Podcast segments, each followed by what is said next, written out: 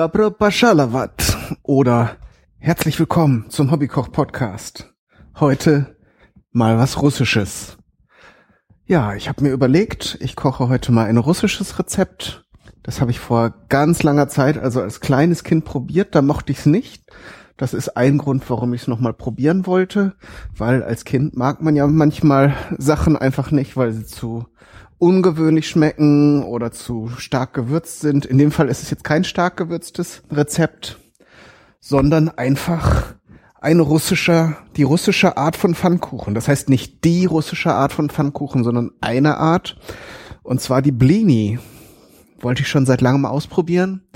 Und da gibt es wirklich sehr, sehr viele Rezepte. Das äh, Problem ist eben, also wie bei so vielen einfachen Rezepten hat, äh, gibt es eben extrem viele Abwandlung und ist natürlich dann schwierig, da ein Originalrezept rauszufinden. Muss ja auch nicht immer sein, aber in dem Fall, also es gibt äh, dann Blini, die mit unterschiedlichsten Sorten Mehl gemacht werden, zum Teil sogar dann mit Kartoffeln.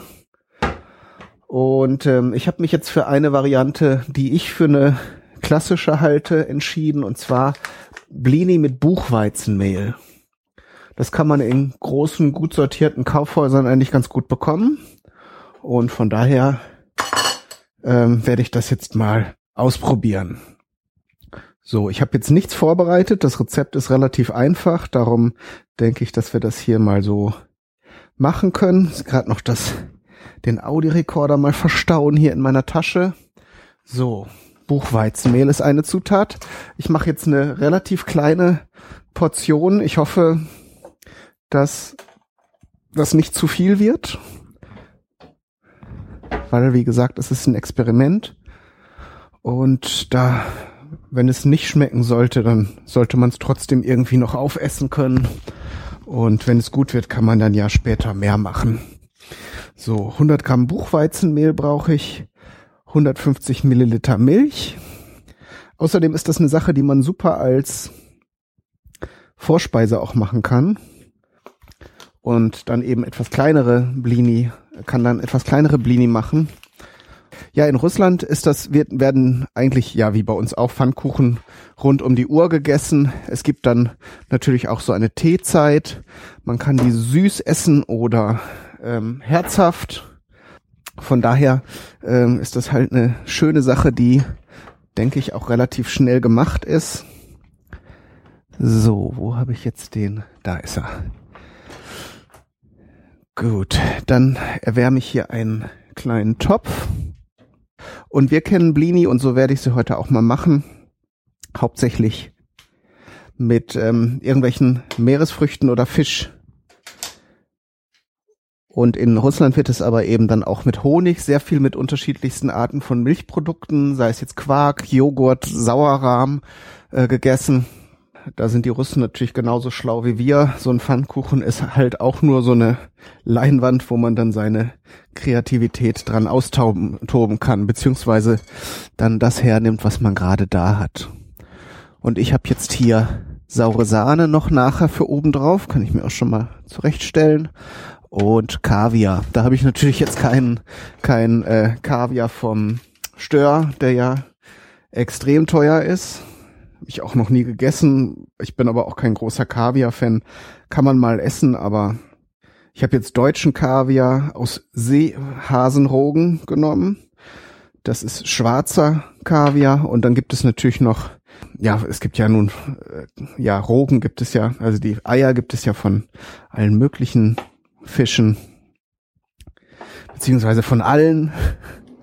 Ich glaube, es gibt keine Fische, die irgendwie lebend gebären oder so, aber ich bin jetzt auch kein Biologe. So, in, in das Mehl, das ich mir hier abgemessen habe, um hier mal von meinen, meinen peinlichen, meinem peinlichen Unwissen abzulenken, habe ich jetzt so eine kleine Kude reingemacht. Da tue ich jetzt eine Prise Salz rein. Also eine großzügige Prise. Dann kommt auch noch eine Prise Zucker rein. Ich habe zwar festgestellt, dass man für Hef Hefeteige, ah, jetzt kommt jetzt schon wieder eine, eine weitere Info dazu, braucht man eigentlich nicht dringend solche, äh, keinen Zucker. Da reicht also das, was, was so im Mehl scheinbar vorhanden ist. Aber wir tun jetzt mal eine Prise braunen Zucker dazu. Wird auf jeden Fall die Gärung beschleunigen. Ah, und jetzt nehmen wir noch ein bisschen Hefe dazu. Das ist nämlich das Besondere. Äh, bei uns sind ja die Eierpfannkuchen oft ohne Triebmittel. Also äh, der Teig geht ja auch auf durch das Ei und äh, die Milch, die da in, im Teig drin sind. Ähm, wenn man die Pfannkuchen richtig dick und äh, luftig haben will, dann muss man eben ein Triebmittel zu tun. Die Amer Amerikaner tun in ihre Pfannkuchen eben einfach Backpulver rein und der Russe nimmt Hefe. Was natürlich auch nochmal eine Auswirkung auf den Geschmack des Ganzen hat. Und zwar nehme ich jetzt mal fünf Gramm. Wenn man zu viel Hefe nimmt, dann wird's ja, ich habe jetzt frische Hefe gekauft für dieses Rezept. Wunderbar. Und jetzt erstmal uh, die Hälfte in der Küche verteilt. Macht nix. Ist ja genug da. Das versuche ich jetzt hier so in die Kuhle reinzubröseln. Fünf Gramm reicht auf die Menge, wenn es eben entsprechend vervielfältigt. Könnt das ja so machen, dass ihr einen Würfel Hefe braucht. Aber Hefe muss man jetzt auch nicht so exakt abwiegen, weil sie sicher durch die Gärung auch noch vermehrt. So, jetzt nehmen wir hier drei Esslöffel ähm, von der Milch ab, die ich hier gerade erwärme. Mal fühlen. Ja, die ist schon ein bisschen warm, das geht. Darf natürlich nicht zu heiß sein, das wisst ihr, Hefe sind lebende Pilze. Wenn man die mit zu viel Hitze konfrontiert, dann tun sie nichts mehr, sind einfach kaputt. Jetzt versuchen wir das hier ein bisschen in dieser Kuhle zu verrühren, dass sich die Hefe auflöst in der Milch und entsprechend verteilt. Das ist jetzt hier noch so ein altes Rezept mit Vorteig. So in der letzten Zeit habe ich eigentlich die Sachen immer so zusammengeworfen. Aber wir machen es jetzt mal streng nach Vorschrift. So, Jetzt haben wir es aber mit dem Abwiegen. So. Dann brauchen wir noch ein Ei. Das habe ich hier schon parat. Und ein Stückchen Butter. Das tun wir jetzt zu der Milch dazu. Wenn ihr es abwiegen wollt, auch so etwa 10 Gramm. Aber da kommt es jetzt halt auf ein, zwei Gramm nicht an. Ich nehme jetzt hier einfach ein etwas größeres Stück, tue das hier zur Milch, damit sich die Butter ein bisschen auflösen kann und sich dann nachher schön mit dem Teig verbindet. Und den Teig lassen wir jetzt hier schön im Warmen stehen, damit sich das Ganze hier schon mal so ein bisschen, die Hefe schon mal so ein bisschen loslegen kann. Jetzt natürlich noch ein zu trockenes Milieu für das ganze, für das ganze äh, Hefe-Business, aber so ein bisschen kann sie dann schon anfangen zu gären. So, den saure Sahne kann ich jetzt schon mal hier in ein Schälchen umfüllen. Werde die so ein bisschen glatt rühren. Wenn die aus dem Becher kommt, dann ist sie ja meist so äh, ja fest und stichfest, wie man sagt.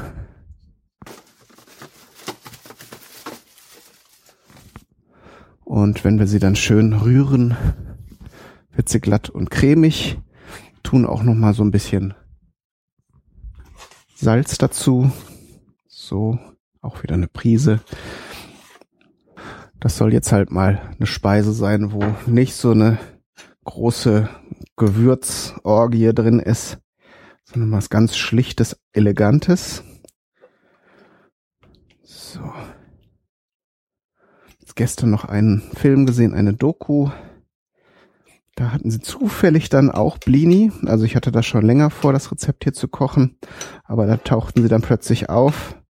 Und kann ich mir auch gut vorstellen, dass diese Blini mit Kaviar sehr gut zu Wodka passen. Ich kann mir gut vorstellen, dass die Russen das auch so zu sich nehmen. Also die trinken natürlich dann ja nicht aus dem Pinchen, sondern richtig ordentlich aus, aus so kleineren Wassergläsern den Wodka und dazu dann diese Buchweizenpfannkuchen mit Kaviar. Ich bin echt gespannt. Wie gesagt, als Kind war mir das Ganze zu herzhaft, zu sauer und Kaviar ist ja nun sowieso nichts, was man Kindern anbieten sollte oder kann.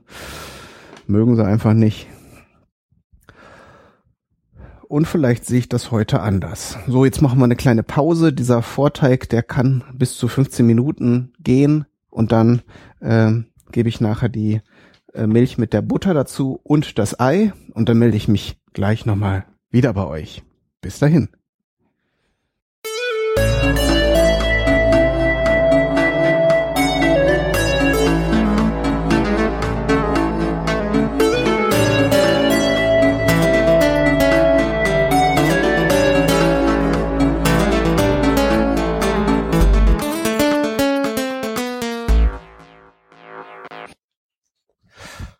So, da sind wir wieder.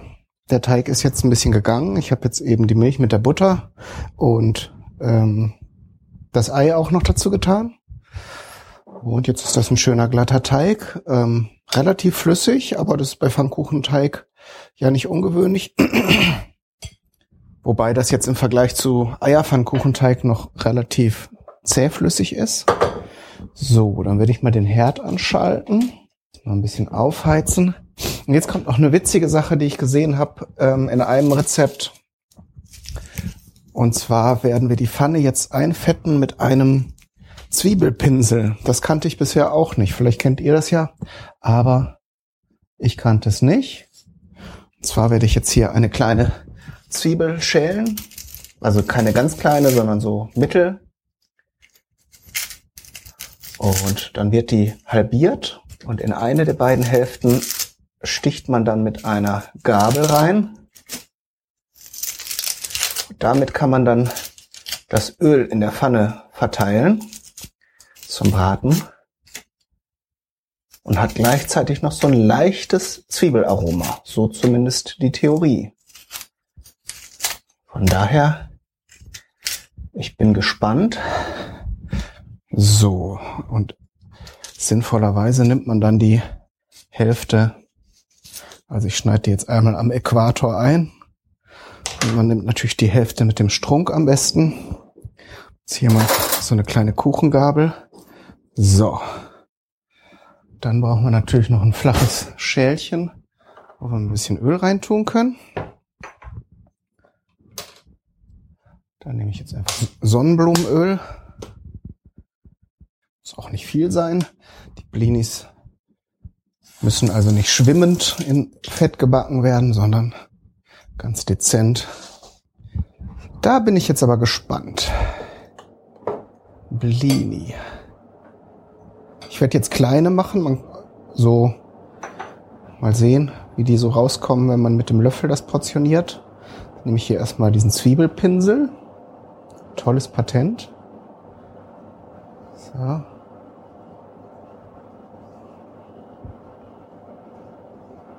Ja, hätte ich vielleicht noch ein bisschen glatter abschneiden können. Also je gründlicher man das macht, desto schöner wird natürlich nachher auch der Pinseleffekt. Dann werde ich jetzt mit einem ganz normalen Esslöffel hier so kleine Pfannenküchlein reinschichten. Möglichst gleichmäßig. Übrigens Buchweizen. Hier, ich bin ja in der Region Lüneburg, ist hier auch ein sehr, sehr typisches Getreide, weil das eben auf den kargen, sandigen Böden der Lüneburger Heide ganz gut gedeiht. Und darum gibt es hier auch so viele Spezialitäten. Ich glaube, ich habe das in irgendeiner Folge auch schon mal erwähnt. Man findet dann zu bestimmten Zeiten, im Sommer dann zum Beispiel so Buchweizentorten und dann natürlich der Sanddorn mit verarbeitet. Da gibt's also auch noch viel zu entdecken. Habe ich auch noch nicht probiert. Also auch noch hier direkt vor der eigenen Haustür viele spannende Sachen. Oh ja, die sind sehr schön. So leicht goldgelb. Muss ja auch nicht lange braten hier. Muss ich mir hier noch ein Tellerchen bereitlegen. Aber von der Form her kommen sie schon mal ganz gut hier, die Blinis. Gehen natürlich noch weiter auf. Die Hefe arbeitet ja bis zum Schluss wacker weiter, bis die Temperatur eben zu hoch wird. Das Thema hatten wir ja eben schon. So, jetzt stelle ich mir hier schon mal ein Tellerchen bereit. Rumpel, rumpel. wo ich dann die fertigen Blinis drauf tun kann. Und nach dem Braten kann man zum Beispiel auch schon gleich ein Stück Butter drauf tun, das dann da schon zerläuft. Aber wir machen das jetzt mal doch ein bisschen, zumindest etwas kalorienbewusster. So, jetzt muss ich hier mit der Hitze ein bisschen runtergehen. Sonst brennt mir die nächste Fuhre von den Blinis gleich an. Wie gesagt, wenn ihr das als Imbiss macht oder so, dann könnt ihr natürlich auch größere machen. Ich mache jetzt hier so kleine Vorspeisenportionchen, dass man die mal mit so einem Haps wegessen kann. Oder wenn man halt mit einer Flasche Wodka tatsächlich mal zusammensitzt, dann ist es natürlich auch besser, wenn das so ein Haps ist, anstatt dass man da jetzt noch mit Teller und Gabel und Messer rumhantiert. So, in meine Pfanne passen jetzt immer vier Stück. Die, der Teig zerläuft auch schön. Man kann natürlich, wenn man es ganz elegant machen will, das auch noch mit so einem Dosierspender machen, also in so eine größere Tube oder Sprü Spritzpistole reintun. Dann werden sie natürlich noch schöner und runder. So, jetzt muss ich aber erstmal einen probieren gleich. Jetzt bin ich doch zu neugierig. So, nehmen wir mal einen, der nicht so schön ist von der Form. Mhm. Sehr lecker. Nussig. Buchweizen ist ja nussig. Jetzt verstehe ich allerdings auch den Trick mit der Butter. Die sind jetzt doch vom Teig her zwar noch etwas saftig, aber haben so, bringen so eine gewisse Trockenheit mit, die man natürlich mit der Butter dann ganz gut auffangen kann.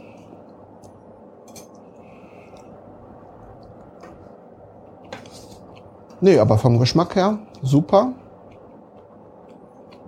Die Hefe kommt jetzt gar nicht so brutal raus, wie ich gedacht hätte. Sorgt eigentlich nur dafür, dass der Teig schön locker wird.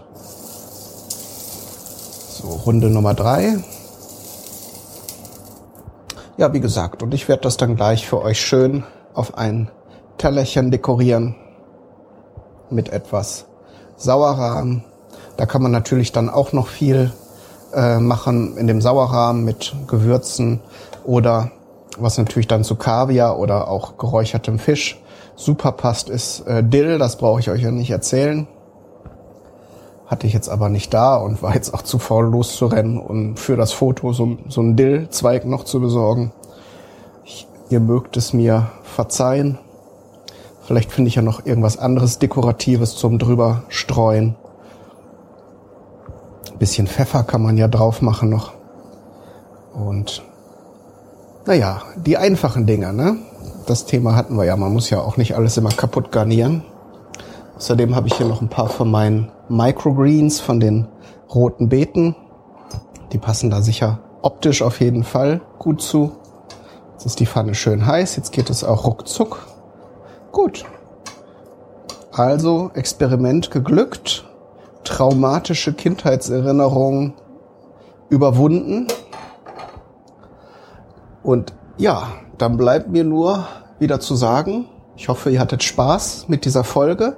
Ich wünsche euch viel Spaß beim Ausprobieren. Alles Gute, bis zum nächsten Mal. Euer Kai, Daniel, du.